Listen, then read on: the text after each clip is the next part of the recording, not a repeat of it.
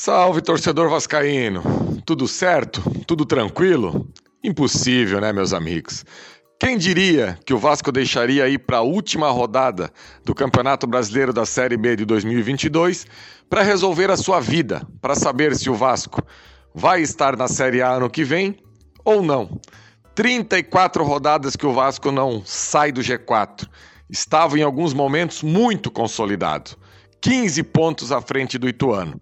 Agora, a vantagem é de apenas dois. Hoje, a nossa resenha por aqui será sobre isso. Como que o Vasco vai enfrentar esse Ituano? E uma palhinha também, logo no início, sobre essa questão do STJD. Que vergonha, meus amigos, que vergonha. Se liga aí.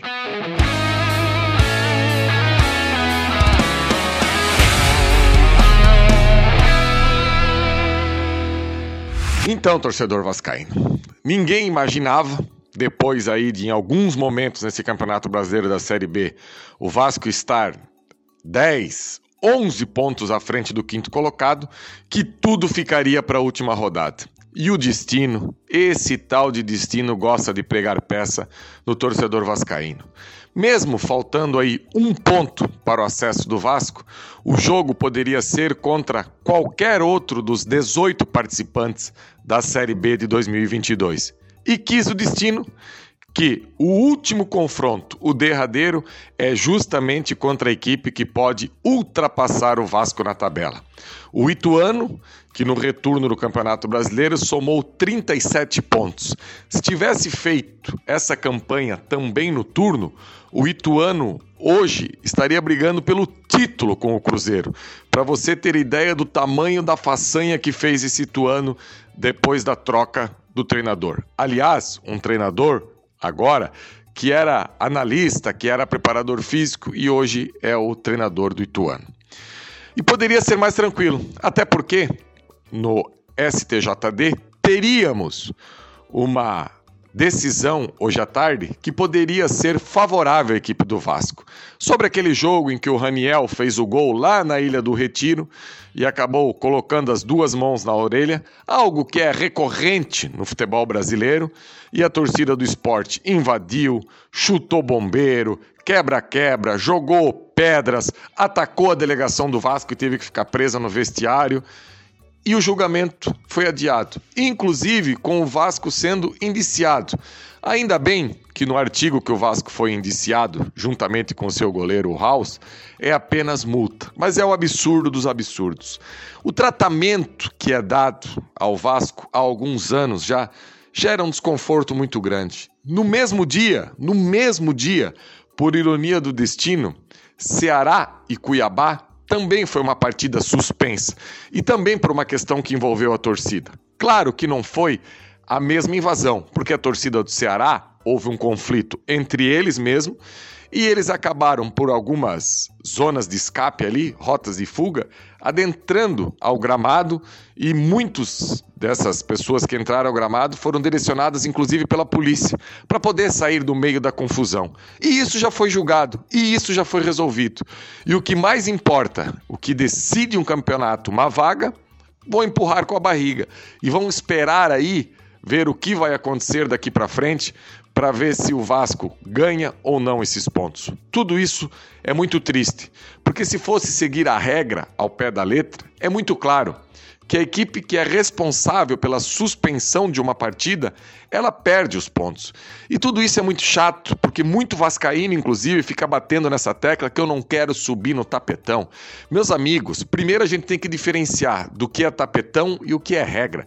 O tapetão é quando algo que não está escrito é aplicado. Isso pode se chamar de tapetão, de golpe, ou como você bem entender. Agora, se está na regra, por que não? E a pressão veio toda para a equipe do Vasco para esse confronto de domingo.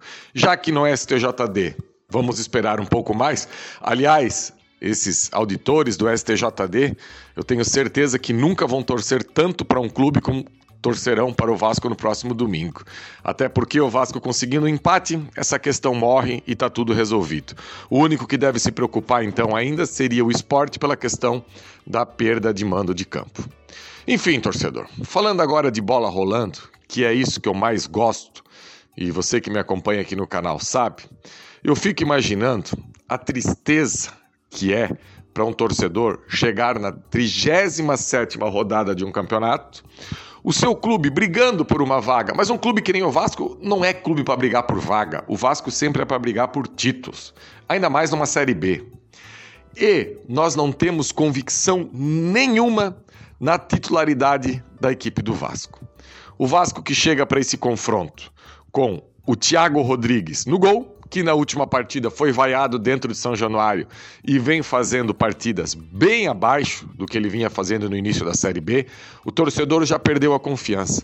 O Vasco que tem no Léo Matos o seu único lateral direito, aqui ninguém está falando se o Léo Matos é bom, se é ruim, é... enfim, o Vasco joga com o Figueiredo improvisado em determinados momentos do jogo. O artilheiro da Copinha São Paulo, de 2022 agora, o Vasco é o único clube que consegue pegar o artilheiro da maior competição e melhor de base do Brasil e colocar na lateral direita por falta de opção. O Vasco que tem o Bosa, que passa por uma fase terrível, terrível, terrível. Um zagueiro que tem dificuldade para chutar para frente. Eu não estou pedindo para sair jogando. A parte de sair jogando, eu já desisti. Eu só quero que consiga chutar para frente. E o Bosa nos últimos jogos, quando chuta para frente, a bola vai para fora. Então, poderia, na última aí, talvez substituir pelo Quinteiro, um jogador mais experiente, que também não vinha numa fase boa. Só que o Quinteiro conseguiu levar um cartão amarelo sentado no banco, está suspenso, então vamos com o Bosa. O Vasco que talvez nessa linha defensiva, a única unanimidade seja o Anderson Conceição, que ainda bem vai poder jogar. O melhor zagueiro do Vasco aí, um jogo aéreo defensivo muito bom. O Vasco que vai na lateral esquerda com o Paulo Vitor ou talvez com o Luiz Henrique, porque o Edmar, que foi muito contestado, mas era o titular absoluto, também não vai poder participar do jogo, está suspenso. O Vasco que vem com o Yuri Lara, que no último jogo o próprio Jorginho acabou deixando no banco, porque o Yuri Lara marca o maior ladrão de bolas da Série A, da Série B, mas infelizmente, ofensivamente, quando precisa jogar, o Vasco sempre está com um jogador a menos, um jogador que participa muito pouco do jogo. No primeiro tempo, contra o Criciúma, para o torcedor ter uma ideia, um jogo em casa, ele tocou sete vezes na bola, jogando meio tempo. O Leo Matos, que também jogou só meio tempo, tocou 22 vezes na bola. Então, e é um titular indiscutível dessa equipe do Vasco, Yuri Lara. Deixo claro. Talvez agora a única unanimidade, o Andrei. Esse é craque de bola, esse é um jogador da mais alta prateleira. Aí agora vamos falar do outro meia, do meia central. Se nós vamos escalar o Vasco aí num 4-2-3-1, num 4-3-3, quem seria o dono dessa posição no jogo contra o Ituano? O Alex Teixeira, que infelizmente até agora vive de está vivendo dos dois gols que fez em Ponta Grossa e do pênalti que sofreu contra o esporte, foi titular durante sete, oito jogos, não apresentou absolutamente nada. O Nenê, que parece que quando vem do banco rende um pouquinho mais, mas quando está sai jogando a gente está esperando uma falta, um escanteio bem cobrado, algo diferente, as coisas também não estão acontecendo? Ou vamos de Palácios, que no último jogo jogou de volante improvisado, parece que agora fisicamente está melhor, pode dar conta do recado. De um lado, Marlon Gomes, que também joga numa função pelo lado direito que na base não jogava. Jogava ali como segundo volante ao lado do Andrei Santos. Então, o Marlon Gomes é titular dessa equipe do Vasco. Do outro lado, o Figueiredo, provavelmente, eu acho que sim, pelo poder de finalização, pelo bom chute, não pode sair. E lá na frente, o Raniel vai poder voltar à equipe titular aí do Vasco. Parece que, como o julgamento não será hoje, ele tem a possibilidade aí de, de jogar. Então, mas será que vamos com o Raniel ou deixa o Egnaldo? Eu, particularmente, prefiro o Egnaldo. Então, é muitos parentes. E o Jorginho, ele tem aí a, a, caneta na mão e ele pode fazer qualquer tipo de alteração.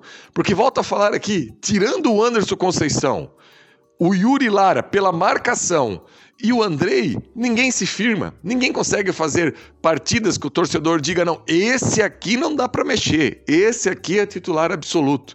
Que triste isso, que o Vasco passou um ano inteiro, um ano tão importante da sua história, com essa dificuldade absurda de ter um time titular, de ter um time que o torcedor pudesse confiar. E muita gente acaba fazendo é, confusão eu, por exemplo, estou muito apreensivo para o jogo de domingo, mas muito mesmo. Eu acho que pela fase, o momento que vive o Ituano, será uma batalha duríssima. Jean, mas é o Vasco contra o Ituano. Eu sei, mas os números provam que o momento melhor é do Ituano. E nem por isso eu vou deixar de torcer mais, e nem por isso eu vou deixar de acreditar mais, e nem por isso eu vou ficar à frente da televisão como milhões de brasileiros vascaínos vão ficar no próximo domingo torcendo. Mas eu tenho que ser realista. Eu não posso tampar o sol com a peneira. Eu, como analista de futebol, e, e, gosto de aprender todos os dias, e não por ser um, um analista que trabalha num canal igual Atenção Vascaíno, sem mais ou sem menos de futebol do que qualquer torcedor, mas eu tenho a obrigação de falar a verdade e alertar. Eu poderia estar aqui num oba-oba, porque o Vasco vai golear a equipe do Ituano, o Vasco vai atropelar, porque Vasco é Vasco, o Vasco é tetracampeão brasileiro. Esse Vasco existe a instituição, esse time não existe mais. Infelizmente, esse time do Vasco que atropelava, que ia para cima. Então, Muita gente pode pensar assim: meu Deus, está torcendo contra. Não, não estou torcendo contra. Eu quero domingo que o Vasco vença de 4 a 0, com dois gols de bicicleta do Bosa, que está com dificuldade de chutar para frente, e com um gol do Yuri driblando todo mundo do meio de campo, e mais um gol do Neneu, do Alex Teixeira. Mas o que, mas, o que a gente assiste nos últimos tempos não é o que vem ocorrendo. A gente vê um Vasco que sofre, um Vasco que tem dificuldade de trocar três passes. Enfim, torcedor, é isso. Vamos para a última rodada do Campeonato Brasileiro com essa missão de conseguir os três pontos. Ou pelo menos o empate. Que esses jogadores tenham noção do que é essa camisa. Que todos os envolvidos, o Vasco que já viaja hoje para Itu, possam se concentrar o máximo possível, para que no próximo domingo o Vasco consiga vencer e resolver isso no campo, como sempre foi na nossa história. Na história do Vasco não tem tapetão, na história do Vasco tem bola na rede, e a gente espera que o Vasco consiga resolver isso no próximo domingo. Valeu, galera. Essa foi a nossa resenha hoje por aqui, a última com o Campeonato Brasileiro da Série B em andamento. Semana que vem a gente se encontra novamente, se Deus quiser, com acesso garantido para a Série A e daí sim, debatendo possível nova comissão técnica, possível, possíveis novas contratações e tudo aquilo que o torcedor está muito esperançoso para o ano que vem. Abraço, galera, e até o nosso próximo encontro aqui no AVCast. Valeu!